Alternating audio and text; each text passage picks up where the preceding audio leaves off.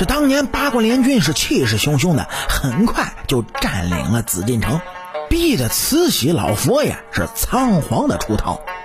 由于出走的匆忙呢，慈禧太后很落魄，没钱没吃的。后来又因为很多的官员和当地的富家资助了慈禧，日子好过多了。这里面就不得不讲一位女富商，周莹。没错，就是热播电视剧《那年花开月正圆》的周莹。慈禧太后那是什么人呢？是常年的坐镇紫禁城，手里握着生杀大权，全中国都要看他脸色行事的人。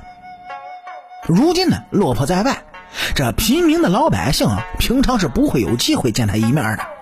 这不正好就逮着这个机会，还不好好的奉承一下吗？在帮助慈禧太后的众多富商之中，有一个人是特别特殊，那就是吴家东院的周莹，一个女人，却是吴家的掌舵人。他给了慈禧太后十万两的雪花银，这是什么样的女人呢？慈禧太后是如何感谢他的呢？这通过电视剧，您各位应该也知道，说是这周莹从小家境条件就好，父母呢让他学了不少的文化知识，为他以后拓展商业帝国是打下了坚实的基础。后来家里条件不好的时候，被吴家娶回来，给吴家长子吴聘做了妻子。吴聘从小身子骨就不好，吴家这时候给他娶妻呢，也是希望结婚。能让他病好转一些，但是人算不如天算，吴聘的病没有好，最后啊是撒手人寰了。吴父是日夜的操劳，也没扛过去，最后也走了。家里就只剩下周莹和婆婆，吴家的生意也是一落千丈。这时候，周莹作为了魏王人，是站出来顶在了风口浪尖上。周莹刚开始啊，不懂得盐商的生意怎么做。好在他很会用人的，原来的一些老人呢，周莹都把他们请回来是继续工作，并且周莹还是一个非常好学的人，见到不懂的，哎，就问身边的人，脑子也灵活，聪明好学，就成就了一代富商周莹。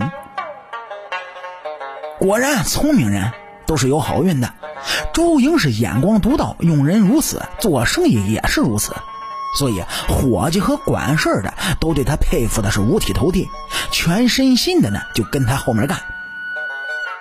终于，吴家的盐商生意一天比一天好，最后进入了正轨，连续在全国是增开了七个分号，吴家盐商也是声名远播，这都是周莹的功劳。周莹的难能可贵之处在于啊。他不仅局限于盐商的生意，他把眼光呢放到了其他的领域，比如说蚕丝、茶叶、织布是等等等等，别人不做的他都愿意尝试，非但要做，还要做到赚钱。周莹在做每一个行业之前，都会仔细了解市场，根据市场需求制定详细的计划，这就跟我们现在做生意要了解市场需求是一样的道理。可见这个女人真的不一般。由于有周莹的精心建设，吴家的商业帝国已经是声名远播。更难能可贵的是，周莹虽然是一介女子，但是却心地善良，接济穷人。他认为取之于民，用之于民，在老百姓闹灾荒的时候，他还会打开自家的粮仓，分发给难民们。所以。他在外呢，就被老百姓争相的称赞，以至于有地方写县志的时候，周莹的大名是赫然在列，他也是实至名归。您各位想啊，对待老百姓尚且如此大方，那么对待在外逃难的慈禧太后，那更是如此。当年慈禧太后逃到吴家门口，周莹双手奉上了十万两白银，慈禧是大赞周莹高尚的美德，亲赐。胡国夫人有野史说呢，慈禧太后收了周莹做了干闺女，是真是假，咱们也不得而知。